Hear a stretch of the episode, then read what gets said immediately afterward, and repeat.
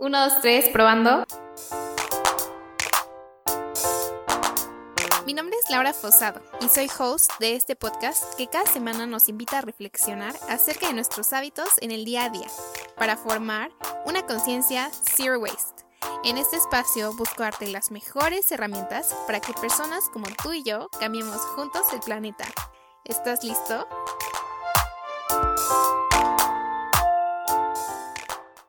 Dejará de llover y volverá el olor a tierra mojada. Dejará de llover y volverá la nube a su rincón en la nada. Mis ojos a jugar con los reflejos del agua, donde lavar mis manos y empapar mi alma. Trenzaré corazones de junco con jirones de viento y esparto. Bajaré la mirada hacia el suelo. Tenderé mis brazos en el aire. Clavaré mi vista en el barro. Dejará de llover y el sol templará mis recuerdos. Pasará el otoño, llegará el invierno. Si no hace frío, me lo invento. Pasarán las hojas, pasarán los vientos. Dejará de llover y volverá el olor a tierra mojada. Raúl Jurado.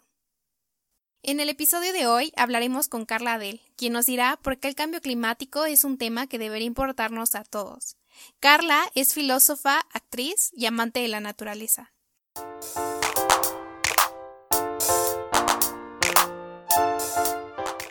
Hola Carlita, ¿cómo estás? Hola, la, muy bien. ¿Y tú? Muy bien, muchas gracias por aceptar la invitación al programa. Muchas gracias a ti por invitarme. Me siento muy afortunada. Y bueno, para empezar, ¿podrías platicarnos un poquito algunos de tus proyectos ecológicos en los que has participado?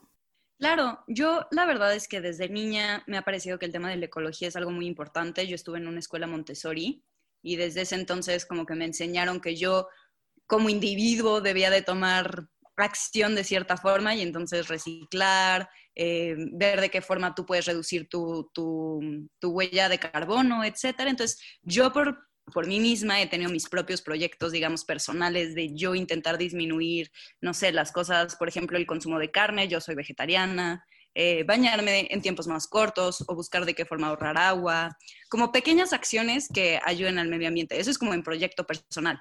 Pero en un proyecto un poco más, digamos, social, yo eh, estoy encargada de las cápsulas de ecología en Política de a pie, que es una iniciativa social donde nos dedicamos a hacer videos cortos de alrededor de un minuto y medio, donde hablamos de distintos temas para concientizar a las personas. Y entonces se, se, habla de filosofía, de política, de economía, y yo me encargo de la parte ecológica. Sí, he visto tus cápsulas ecológicas en política de a pie y creo que explicas muy bien los problemas ambientales de una manera en la que todos podemos entender fácilmente.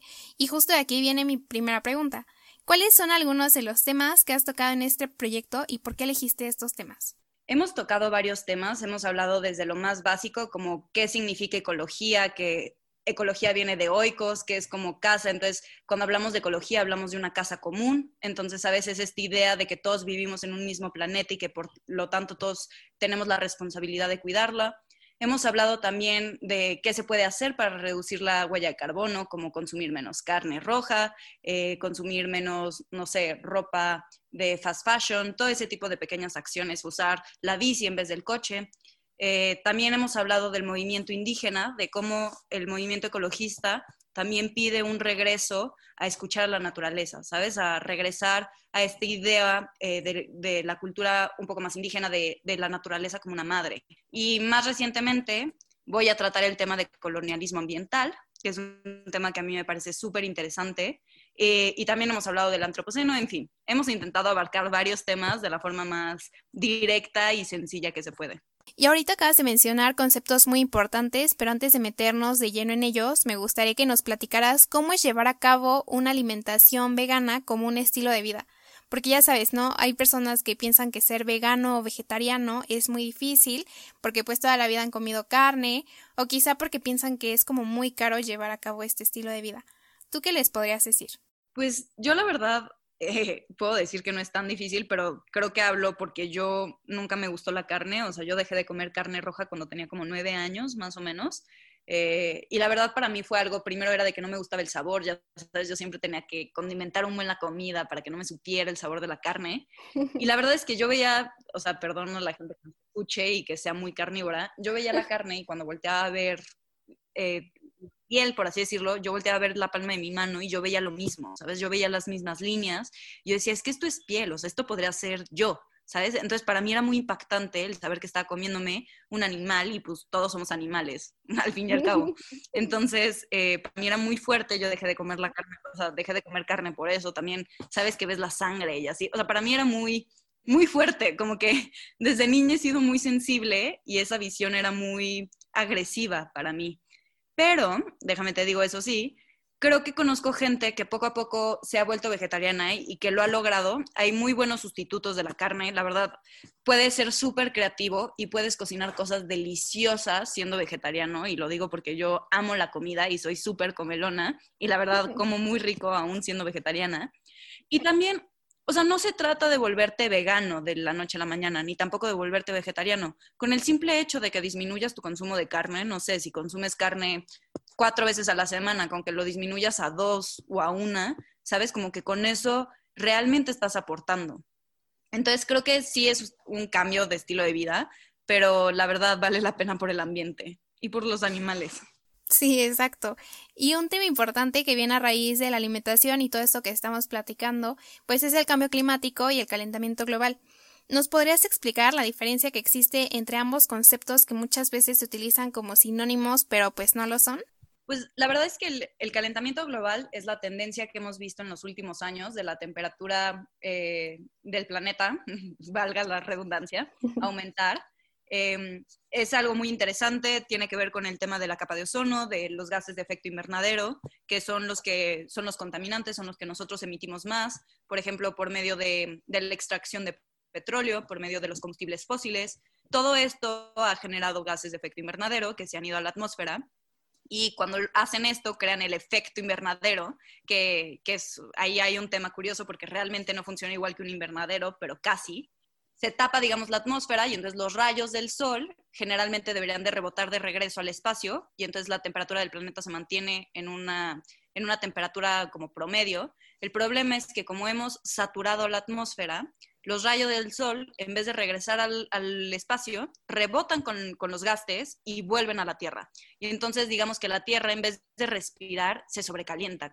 Envolvieras con plástico algo que está caliente ya y entonces el planeta está incrementando su temperatura, o sea, esto es natural y en, normalmente es bueno, ¿sabes? O sea, si, la si el planeta no tuviera una atmósfera que retuviera ciertos gases, el planeta estaría a menos 15 grados y la vida no se podría dar. Entonces sí necesitamos cierto calor, pero el problema es que estamos generando más calor del necesario. Entonces, esto es el calentamiento global. Ahora, el cambio climático es lo que hemos estado viendo, que es un cambio en la temperatura del planeta y hay, una, hay un nuevo término, que es el término que ahorita se está usando más por los ecologistas y por los científicos. Los científicos piden que se use este término, que es crisis climática. ¿Por qué crisis climática? Porque ahorita nosotros estamos pidiendo una acción urgente para mitigar el cambio. Porque, o sea, es un pathos, ¿sabes? Cuando tú dices una crisis, estás apelando a las emociones de las personas y les estás diciendo lo que está sucediendo es grave y necesitamos actuar. Entonces, yo la verdad el término que más uso es crisis climática, porque estoy de acuerdo que estamos en una crisis, no es un mero cambio.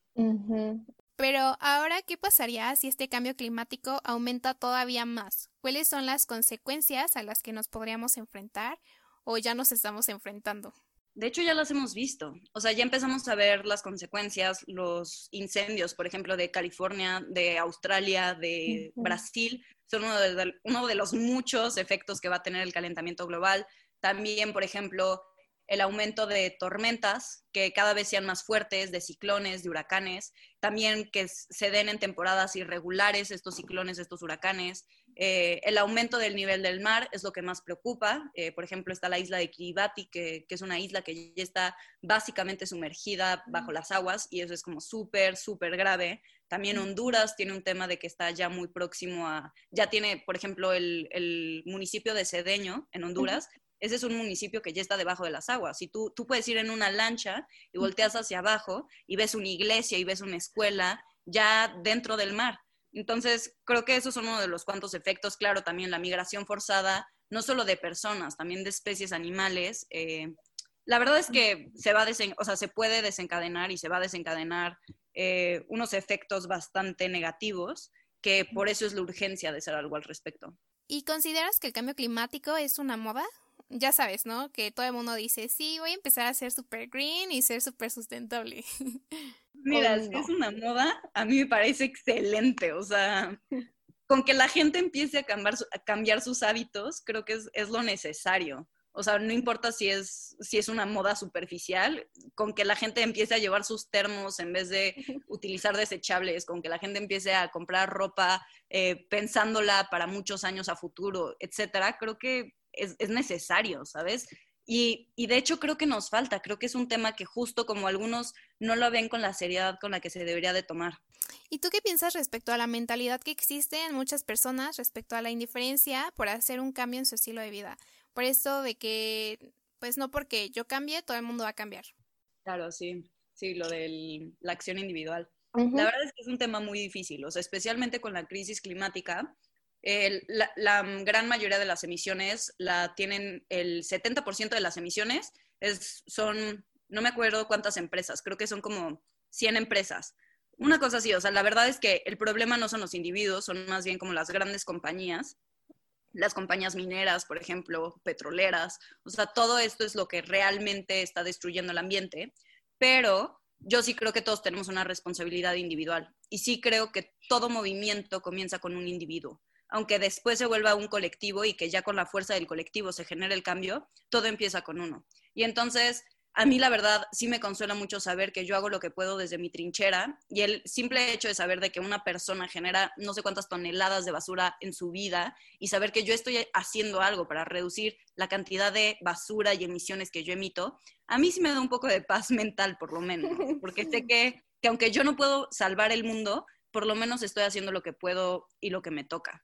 Claro, justo como me decía Vale en el episodio pasado del podcast, que solos no podemos cambiar al mundo, pero sí el pedacito que nos toca, ¿no? Sí, exacto, cada quien poco a poco. Y además, creo que también se contagia, o sea, si alguien ve que tú estás intentando cuidar el ambiente por tal motivo, tal vez a esa persona dice, claro, tiene razón, y se une. Y, ¿sabes? Se, se desencadena un efecto donde todo el mundo empieza a sumar acciones y al final, no sé, tienes todo un país que está intentando mantenerse y sostenerse en puras energías renovables o cosas así, que es, por ejemplo, el caso de algunos países de Europa.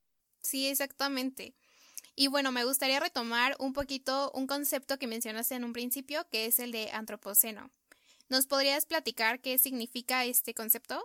Sí, la, el, pues el concepto de antropoceno, la verdad, creo que lo acuñó un científico holandés que se llama Paul Crutzen que este hombre es premio Nobel y lo que él se refiere con, con el antropoceno es que ubicas todo esto de las eras geológicas, ¿no? Y entonces está, no sé, el, o sea, de todos los tipos de, de, e, eras geológicas, se supone que nosotros ya estamos llegando al antropoceno. Significa que el humano está cambiando la era en la que estamos viviendo, la era geológica en la que estamos viviendo muchas personas dicen como, ok, pero ¿desde dónde empezamos a contar el antropoceno? Y entonces se dice que puede ser desde las primeras, digamos, emisiones extras de carbono, también puede ser desde que empezamos a cambiar como las fronteras y los territorios. La idea que está, que subyace todo esto es que nosotros, como seres humanos, ya nos convertimos en una fuerza geológica que puede cambiar al mundo. Y yo creo que, o sea, para hablar un poco más como de este tema, perdón, es que hablé en mi tesis de esto un poquito, entonces como que lo tengo muy, muy cerca. O sea, hay una crítica a esto, porque decir que el hombre cambió el planeta es como, pero es que no fueron todos los hombres, ¿sabes? Hablamos de un nombre muy específico, que es como el hombre occidental eh, capitalista, por así decirlo, que es los que están más contribuyendo a la crisis climática. O sea, por ejemplo, piensa en, las minorías, en, la gente con menos recursos o los grupos indígenas, que ellos realmente no, no contaminan ni están destruyendo el planeta. Entonces, no puedes decir que es toda la humanidad, pero de cierta forma sí, porque sí es todo el mundo el que se está viendo afectado.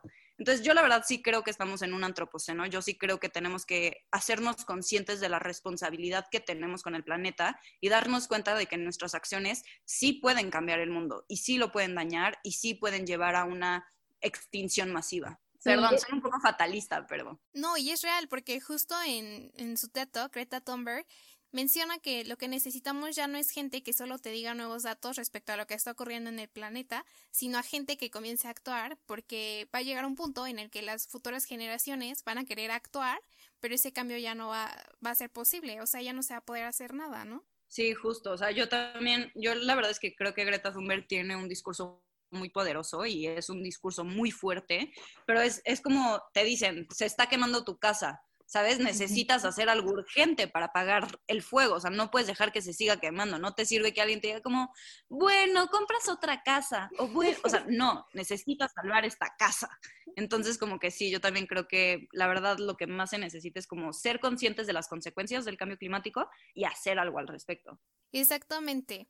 Y bueno, tú que te acabas de graduar, ¿consideras que ha estado presente la educación ambiental a lo largo de tu formación académica? La llevé en primaria cuando iba en primaria tenía, o sea, eh, iba en una escuela Montessori, la verdad ahí fue súper bonito porque me enseñaban a reciclar y nos enseñaban a plantar y teníamos siempre que cuidar eh, como plantas, de que limpiarlas, cortarlas, regarlas, como que siempre me enseñaron a cuidar del planeta, ¿sabes? Y me acuerdo perfecto de que arrancaba una hojita de un arbusto y la misma decía, no, no arranques hojas, ¿te gustaría que a ti te arrancaran el pelo? O sea, digamos que lo hacían muy humano el asunto, pero claro, tiene sentido, es, es, es verdad, es un ser vivo. O sea, Chance no siente como un humano, pero ¿por qué tengo que estarle arrancando sus hojas? Entonces, como que en primaria tuve eso, luego en secundaria, en biología, llevé algunas como, como proyectos donde intentábamos reciclar el agua de la escuela y de hecho lo logramos. Hicimos, digamos, un, un filtro muy grandote donde reciclábamos todo el agua de los lavabos de la escuela para ser reutilizada, para regar y así.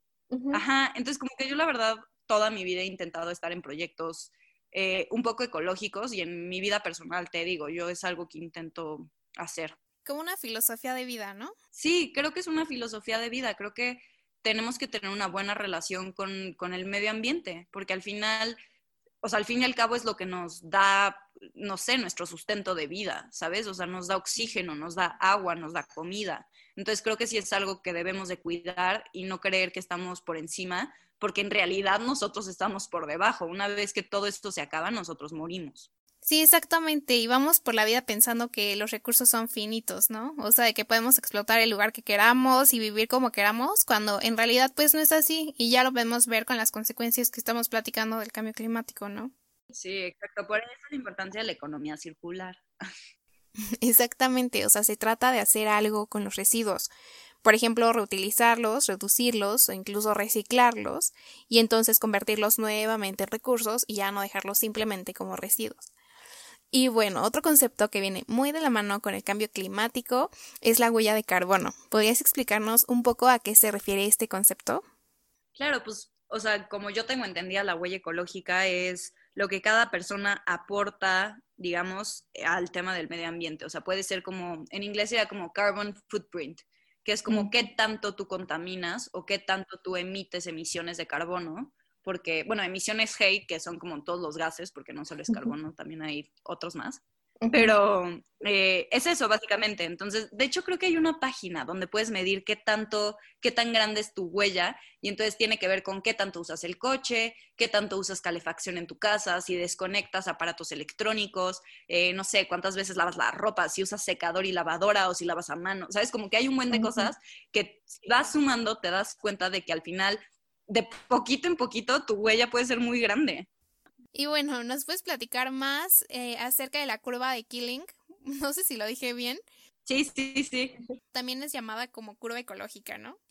Claro, o sea, básicamente lo que esta curva, o sea, hay una, digamos que se empezó alrededor de 1960, mm, por ahí, se empezó a medir el, el carbón en la atmósfera. Hay en, en Mauna Loa está el, el, laboratorio, por así decirlo, donde se mide todo esto, porque es muy fácil, como desde ahí se puede medir bien cuántas emisiones hay en la atmósfera. Perdón, creo que estoy siendo redundante, pero bueno. Ahí está midiendo cuánta, cuánto carbono y cuántos GEI, cuántos gases de efecto invernadero se acumulan. Y en los últimos años se ha visto que hay una tendencia a incrementar y el crecimiento ha sido exponencial. Entonces, estamos hablando de que sí, aunque normalmente podría haber un aumento en, en, el, en los GEI, el problema es que como humanos, como sociedad, sí estamos generando mucho más. Y entonces, pues te digo lo que hablamos al principio, todo esto genera que la atmósfera, digamos, se tape y entonces el planeta, como no puede respirar, se empieza a sobrecalentar. ¿Y cuál es la relación de todos estos temas de los que hemos platicado que dan lugar al cambio climático con la migración de tantas personas y de tantos animales? Sí, claro. O sea, el problema aquí es que mientras vaya incrementando la temperatura del planeta, por ejemplo, los animales van a empezar a moverse a lugares donde encuentren climas donde ellos se adapten mejor. Entonces, si un lugar donde antes vivían bien de repente se vuelve muy cálido, van a empezar a moverse hacia, hacia zonas más, más frías. Por ejemplo, eso se ha visto con, con diferentes especies marinas. Creo que hay, por ejemplo, muchos tiburones que ellos prefieren aguas más frías y que de repente los encuentras en lugares donde nunca se había visto un tiburón y es porque busca dónde estar más frío, ¿sabes? Porque ya se está basando donde normalmente su ruta marítima.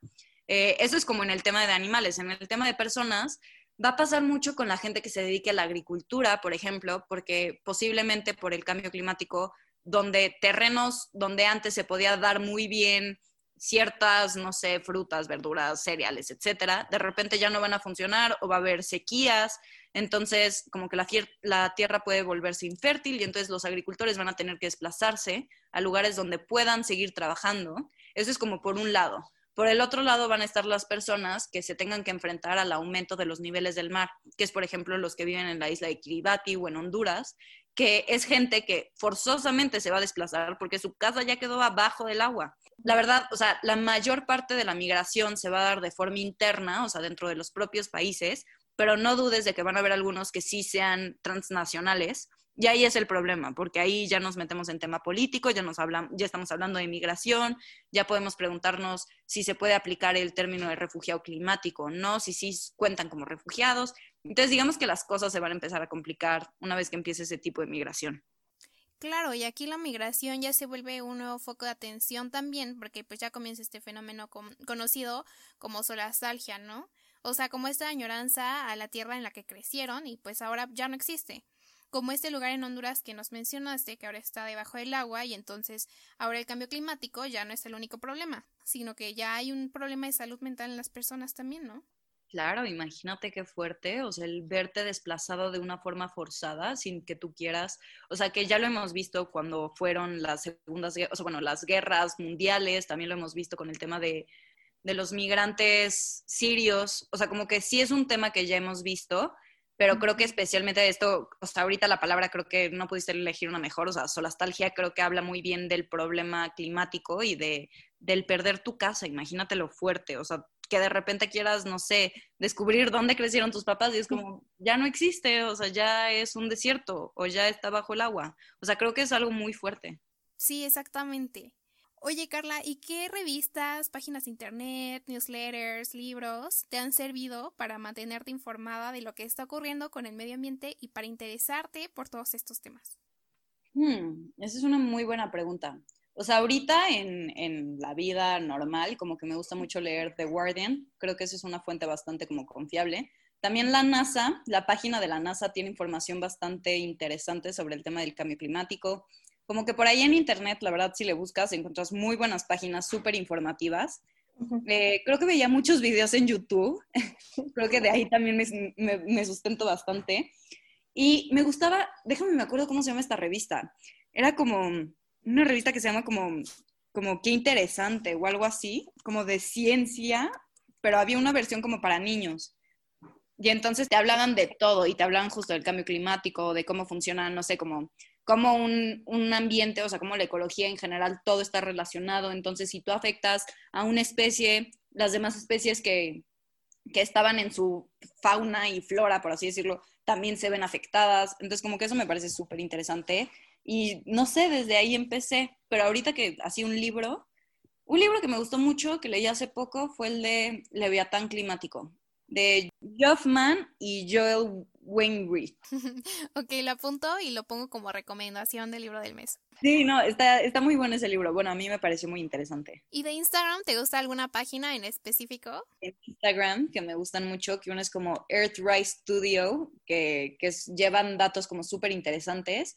Y hay otro que se llama Climate in Color, que esa también está súper interesante porque ya mete aquí un poco el tema eh, pues, racial, pero, pero es muy interesante. O sea, como que la idea que también está de base es que la gente con menos recursos, los pobres, son los que menos han contribuido, digamos, al cambio climático y que en realidad son prácticas que todos podrían llevar a cabo. O sea, no sé, por ejemplo, bañarte a jicarazos. O sea, un día para no gastar los no sé cuántos litros de agua en una regadera, o sea, en un baño de regadera, mejor pones en una, cubeta, en una cubeta de 5 litros y te bañas solo con eso. Entonces, como que hay cosas muy interesantes. Ahorita que mencionaste este ejemplo, me acuerdo que justo en la semana vi un post que decía que incluso nuestra abuelita ya era eco-friendly, ¿no? Por ejemplo, comprando local en el mercado, convirtiendo la ropa vieja en trapitos de cocina, secando la ropa con el sol y no con la secadora, reutilizando la ropa de sus hijos generación tras generación, ¿no? Sí. y ahora sí, para ir ya cerrando un poquito el tema, ¿por qué el cambio climático debería importarnos a todos?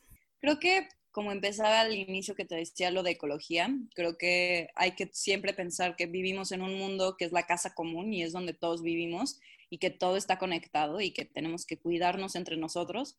Creo que la pandemia viene a enseñarnos eso, que en realidad todos estamos muy conectados y que la acción de uno sí repercute en el otro, o sea, la acción de China repercute en México.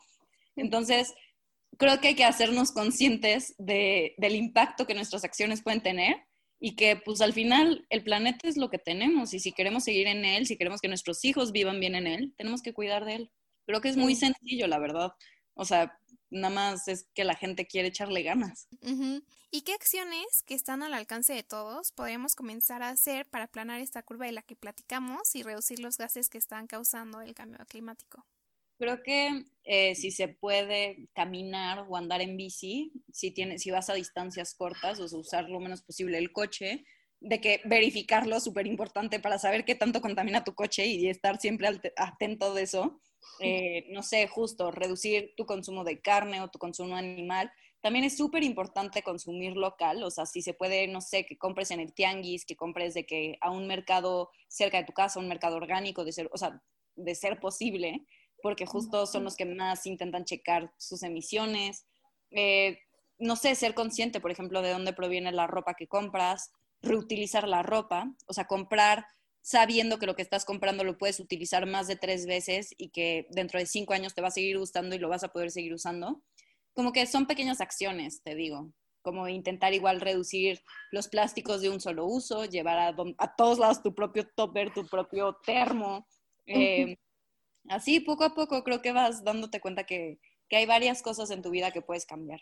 ¿Sabes? O sea, creo que es muy difícil porque una vez que te vuelves consciente de todo lo que puedes hacer, o sea, yo no te puedo decir que yo soy súper, que estoy libre de culpa, o sea, claro que hay un montón de cosas que yo digo, podría ser mucho más ecológica en esto, o sea, me gusta a veces comprarme ropa y entonces es como, bueno, pero le estoy comprando sabiendo que la voy a usar mucho tiempo, ¿sabes? Pero claro, o sea, hay un montón de cosas que todos podemos llegar a sentirnos culpables, nadie es perfecto, pero como es el dicho, es el no queremos, ambiental, no queremos un ambientalista perfecto, queremos muchos ambientalistas imperfectos. Exactamente, no lo pudiste haber dicho mejor. Y bueno, primero que nada, muchas gracias por tu tiempo y por todo lo que hoy nos compartiste, porque nos ayudaste a entender un poquito más acerca de este tema y hacer más conciencia ambiental. Y muchas felicidades tanto por tus proyectos ecológicos como profesionales y muchas gracias por aceptar la invitación a este podcast. A ti, de verdad, me pareció muy interesante. Y bueno, antes de irnos, puedes compartirnos tus redes sociales en donde las personas puedan invitarte a algún proyecto ecológico o preguntarte más cosas. Bueno, pueden seguir, me pueden seguir a mí en mis redes personales. Estoy como HelloMCarla en Instagram. Bueno, HelloMCarla.a en Instagram. Eh, también en Twitter estoy como HelloMCarla. Y les voy a decir que sigan a Política de a pie, que es que me parece muy importante. Lo pueden encontrar en Instagram como P de a pie. Entonces, P de a pie es política de a pie. Perfecto, muchas gracias. Muchas gracias, te mando un abrazo, Lau.